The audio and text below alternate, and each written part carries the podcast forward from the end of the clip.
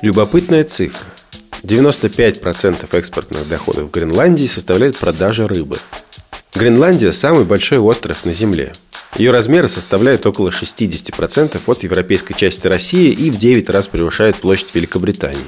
Она является автономной областью в составе Дании, а населяет остров всего 56 тысяч человек. Экономика острова опирается на рыболовство, примерно 95% от всего экспортного дохода, и ежегодные средства, которые выделяет Дания – 600 миллионов долларов. Они составляют чуть больше половины годового бюджета острова. Тем не менее, Гренландия крайне важна для мировой промышленности.